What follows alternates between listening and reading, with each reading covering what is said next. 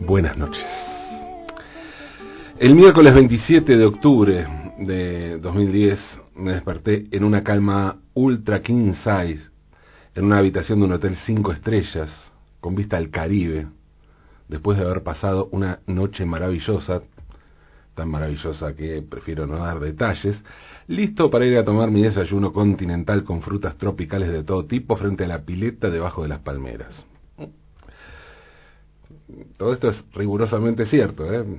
pero es solo una forma de presentar la escena.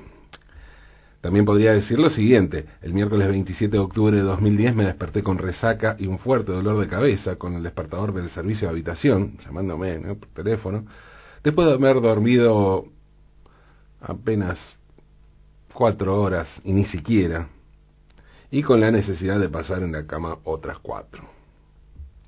Las dos cosas son rigurosamente ciertas. En esa situación estaba cuando sonó mi celular, un Nokia 1100, que no sonaba hacía seis días, y que casi había olvidado que existía. Me sorprendí cuando escuché una voz que me llamaba desde Argentina, porque no sabía que tenía señal desde allí donde estaba. Era mm, una productora de 678, a la que conocía porque había sido invitado al programa varias veces, pero esta vez me habló con voz grave, compungida. Pablo, queremos invitarte al programa de hoy para hablar sobre Néstor, me dijo. Perdóname, pero estoy en Cartagena, Colombia, le respondí. Y mi voz cavernosa podía pasar por lo grave que se suponía, parecía o requería esa situación por la que me llamaba. Me encontraba en Cartagena, en ese hotel, porque habían, me habían invitado a, una, a un congreso, una charla dentro de un congreso organizado por la Fundación Nuevo Periodismo Iberoamericano, la entidad creada por Gabriel García Márquez, con sede en esa maravillosa ciudad amurallada, en el Caribe colombiano, una de las joyas del, del barroco colonial. El Congreso duraba tres días y me invitaron a viajar un par de días antes, así que tuve unos días de playa, la pasé increíblemente bien. Ese era el último día que me quedaba allí, en el hotel, en Cartagena, y era además el día en que me tocaba dar mi charla. Tenía que hablar a la tarde inmediatamente me iba al aeropuerto a tomarme el avión para regresar a Buenos Aires. Va, en realidad ese era el plan original, porque en el medio había surgido una invitación por parte del hermano de, de García Márquez para visitar la sede de la fundación y la casa de Gabo, en el casco histórico de la ciudad, en esa increíble ciudad amurallada a la tarde, luego de mi charla, que era la última de ese, ese congreso. Entonces les pedí a los organizadores si podían cambiar mi vuelo. No me podía perder esa visita, obviamente. Me está invitando, me están invitando a conocer la casa de García Márquez en el casco histórico de Cartagena. Eh, me contestaron que iban a ver, pero que creían que sí, que era posible, porque a ellos les interesaba, aparte que fuera todos los integrantes del Congreso, fuéramos a hacer esa visita. Para eso nos invitaban. Ese era mi plan para esa mañana. Desayunar mientras repasaba mi, ponencia, cambiarme e ir al salón de conferencias donde empezaban las charlas, hasta que sonó el teléfono y hablé con la productora de 678. Colgué y no entendía nada. Enseguida prendí la tele y busqué algún canal de noticias. Sintonicé CNN, el primero que apareció, y allí estaba lo que imaginaba, pero no podía terminar de procesar, de creer. Murió Néstor Kirchner, decía un graf, y había distintas personalidades que hablaban sobre el legado del expresidente. Me llamó la atención ver la primera persona que veo fue Eduardo Amadeo, que le pedía a la presidenta Cristina Fernández de Kirchner que dialogara. Eso era lo que decía, pero en realidad lo que parecía estar diciendo, lo que quería decir Amadeo, era, ahora presidenta, escúcheme y haga lo que yo le digo. Fue muy fuerte, la verdad, ver, ver eso, ¿no? La primera imagen, el graf y esa Y esa voz, ese testimonio, esa voz y ese testimonio que casi no me dejó tiempo a procesar el impacto y la tristeza de la muerte de Néstor. No era solo la muerte, era lo que venía. Y lo que venía, a juzgar por lo primero que vi, era muy complicado. Quedé en estado de shock, cosa que me ayudó a despertarme, debo admitir. Tal vez fue eso lo que me permitió también tener el reflejo de llamar desde la habitación a los organizadores para pedirles que sigamos con el plan, que siguiéramos con el plan original, ¿no? Que me volvía a Buenos Aires en cuanto pudiera, como habíamos quedado al comienzo, que lo de la casa de Gabo iba a quedar para otro día. Di la charla con la paradoja de estar hablando sobre periodismo en el momento periodístico más importante que me había tocado vivir en mi vida, pero donde todavía no había podido hacer nada. Yo ya pensaba en cómo sería la etapa de Barcelona, en qué hacer al respecto. Bueno, de allí al aeropuerto y de allí a Buenos Aires. Llegué de 6 a las 7 de la mañana del jueves 28. Me fue a buscar mi viejo, me acuerdo, que estaba muy conmovido. Mi viejo me dio un gran abrazo, del cariño lógico que nos teníamos, pero además por lo conmovido que estábamos, que estábamos los dos. Pero yo recién caído al país con todo, no había no había tenido la noción aquí de lo que de lo que significaba ni haber no había visto a nadie. Mi viejo me abrazó y me dijo, "Te dejo en tu casa y me voy a la plaza."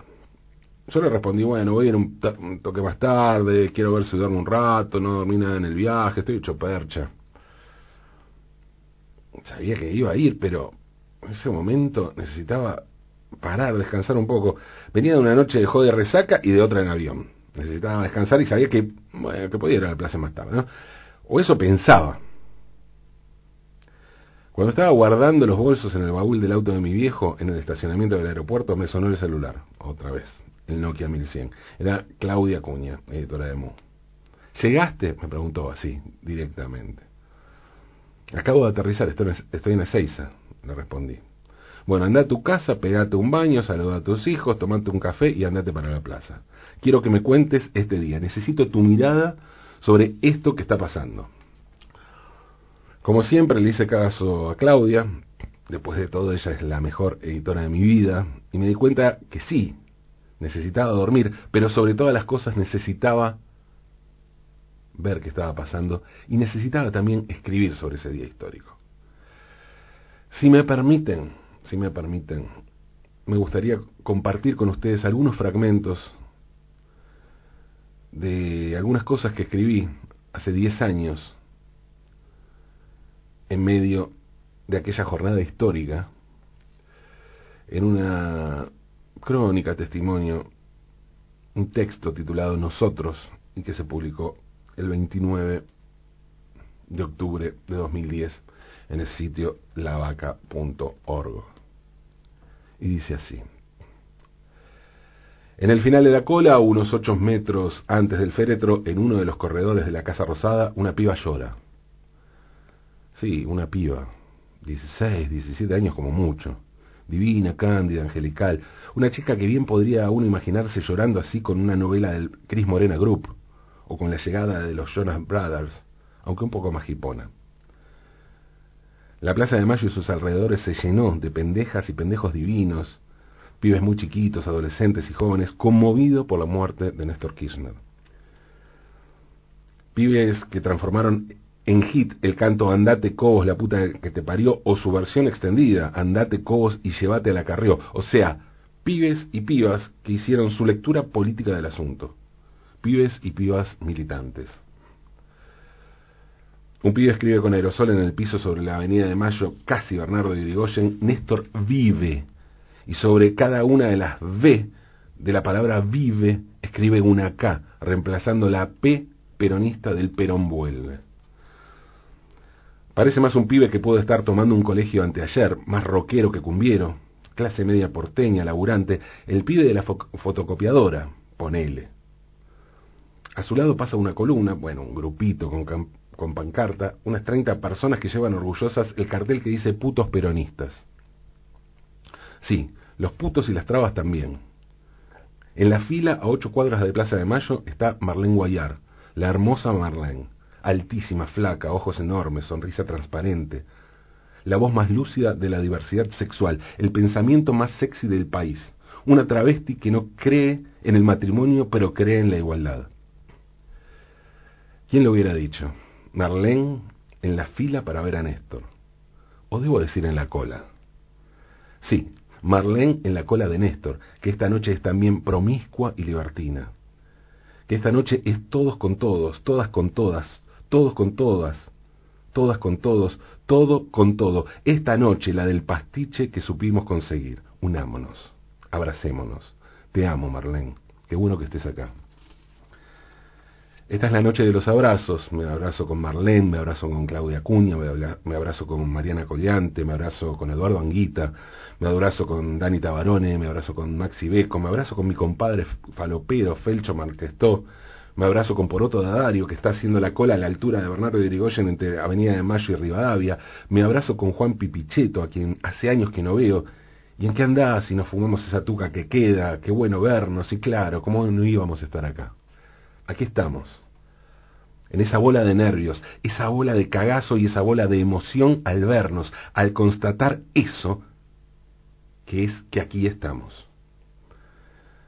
O que, bueno, eso es lo que nos une, esto es lo que nos une, que no debería haber rencores a partir de esto, que sí, después da para discutir, para cagarnos a puteadas, a bardearnos, a mandarnos a la concha de nuestras madres o a la puta que nos parió, que si ya llegaron los putos es probable que en cualquier momento también lleguen las putas peronistas.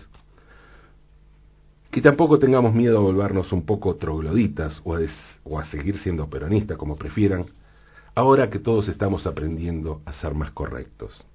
Pero siempre, siempre teniendo en cuenta esta noche. A bardear, a discutir, pero sabiendo cuál es nuestro lugar en el mundo, dónde vamos a marchar cuando las cosas se pongan pesadas. Pensemos en Néstor. Eso, pensemos en Néstor. Porque después del abrazo, del reconocernos, de la certeza a mitad de camino entre el qué bueno que estés acá y el claro cómo no ibas a estar acá, llega la discusión, la reflexión. Si hay algo para lo que sirvió esta noche es para constatar un par de cosas que, hasta hoy, no eran más que cuestiones que se afirmaban sobre la intuición. Ahora nos damos cuenta que era verdad, que la política había vuelto, que la militancia había vuelto. Y esta, la noche del Chau Néstor, es la noche de la política y la noche de la militancia. La vuelta de la política, la vuelta de la militancia, la vuelta de los pendejos a la militancia. Pensemos en Néstor. No, no fue Néstor quien construyó todo esto. Si Néstor fue apenas un gobernador peronista de los 90, un gobernador de una provincia petrolera que estuvo en la primera línea de combate de la privatización de IPF, un aliado de Menem y Caballo, un tipo al que antes de llegar a ser presidente jamás le importó lo que hacía, lo que decían los movimientos de derechos humanos, que jamás se preocupó por los crímenes de la dictadura que encima era el candidato de Dualde. Sin embargo, Néstor no solo no defraudó, sino que sorprendió. Uno no esperaba casi nada y el tipo se mandó con varias cosas inéditas y esperanzadoras. Y siguió aunque todas podrían resumirse en una. No tengo claro si Néstor Kirchner era mi amigo, pero sí estoy seguro de que irritaba a mis enemigos. No sé si a todos, pero sí a muchos, demasiados, para los que nos tenía preparada la historia argentina. Y estas cosas solo se pueden medir en perspectiva histórica. Más allá de cualquier crítica que pueda tener, creo que Néstor Kirchner, él y Cristina, fue el mejor presidente de la Argentina en los últimos 50 años, o más precisamente el mejor desde Perón, desde el primer peronismo, el de los 50. O para decirlo en términos más constatables, fue el que más se enfrentó a mis enemigos y a los enemigos de toda la gente que vino esta noche. Por eso hay tanta gente que dice, yo no lo voté, pero aquí estoy, yo no soy peronista, pero aquí estoy, o yo soy de izquierda, pero aquí estoy, como me dijo el pibe que subía al lado mío por las escaleras mecánicas del subte cuando llegué a la plaza el jueves al mediodía. Sí, el mejor desde Perón, Juan Domingo Perón, para más datos, un milico con simpatías por el eje durante la Segunda Guerra Mundial que participó en los primeros golpes de Estado en Argentina como oficial del ejército. Un tipo del que no había mucho que esperar. O más bien que de quien se podía esperar lo peor. Lo peor. Pero Perón. Pero Perón. Como Perón, Kirchner hizo mucho más que lo que se esperaba de él. Pero hay algo más, más importante, que identifica a ambos líderes, a ambos presidentes. Está claro que el peronismo es algo mucho más trascendente, mucho más complejo y mucho más rico que la figura de Juan Domingo Perón. Pues bien, si el kirchnerismo es esta plaza, está claro que ese movimiento político y social trasciende con creces a Néstor Kirchner. No, Néstor no construyó todo esto. Pero Néstor fue quien lo leyó. El emergente y al mismo tiempo quien abrió el juego.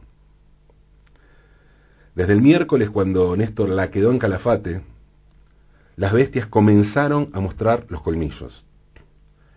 Son los mismos simios gigantes que quisieron dictarnos lecciones republicanas impresentables luego del velorio de Alfonsín, sin olvidar que ellos habían odiado a Alfonsín.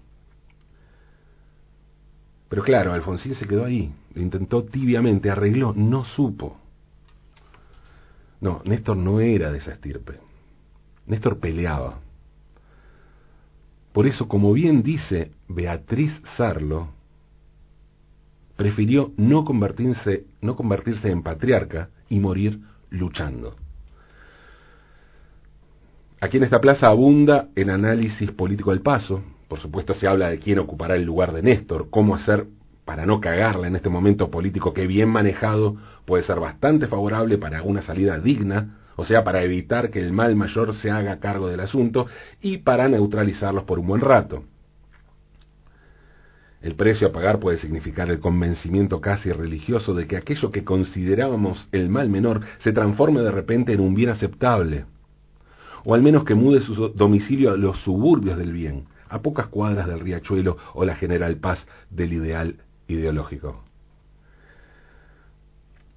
Más allá de la especulación macropolítica, el verdadero desafío es ver cómo articular toda esta voluntad colectiva, este montón de ganas, de abrazos y de emoción al margen de toda especulación electoral. Lo que realmente importa ahora es cómo salir de esta plaza. Y lo más importante,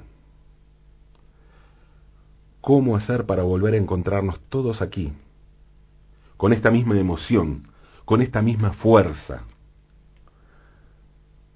¿Cómo tener la certeza de que si nos joden, aquí vamos a estar? Aguantando los trapos. No los de Néstor, ni los de Cristina. Los nuestros, los de los montones de personas que no queremos que nos rompan las pelotas o los ovarios. Los de todos aquellos que estuvimos horas y horas esperando para ver durante 30 segundos un ataúd cerrado, porque sabíamos que allí adentro había un tipo especial. Un tipo que no fue ni un héroe revolucionario, ni un gran ideólogo, ni siquiera alguien muy parecido a nosotros. Sin embargo, ese tipo fue quien hizo el milagro de juntarnos, de hacernos tomar conciencia de que somos un montón y de darnos cuenta de que hay ciertas cosas que no vamos a permitir. Bueno, no exageremos que somos frágiles, pero al menos ahora sí tenemos claro que hay cosas con las que no se jode. Por eso, aunque solo sea por eso, gracias, Néstor.